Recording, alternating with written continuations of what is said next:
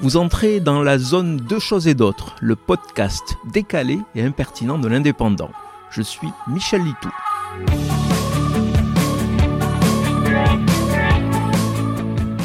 Les distributeurs de films d'origine anglo-saxonne ne s'embêtent plus à traduire les titres des œuvres. Ces dernières semaines, on a vu arriver sur les écrans quantité de films aux titres originaux.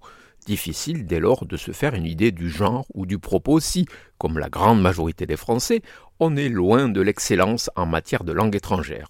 J'imagine même certains spectateurs totalement déroutés par des titres récents. Ce mercredi sortait par exemple le film The Wall. Si c'est un amateur de rugby qui ne sait pas trop écrire la langue de Shakespeare, il va croire que le drame de Darren Aronofsky a un rapport avec ces fichus gallois, longtemps bêtes noires des Bleus. Mais il n'y a pas de ballon ovale dans le film, pas plus que de baleine, traduction exacte de Wall.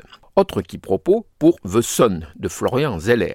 Là, le cancre en anglais ne voit même pas un mot étranger.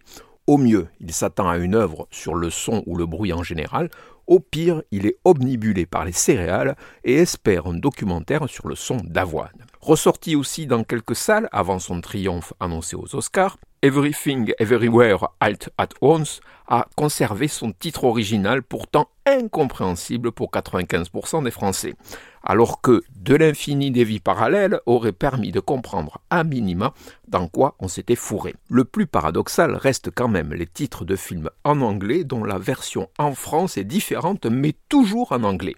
Exemple le plus récent, The Hangover, devenu chez nous Very Bad Trip. Il est vrai que Gueule de bois, traduction littérale de Hangover, était un peu réducteur dans ce cas précis. Vous venez d'écouter Deux choses et d'autres. Je suis Michel Litou. Si ce podcast vous a plu, retrouvez ma chronique tous les jours dans l'Indépendant. À demain!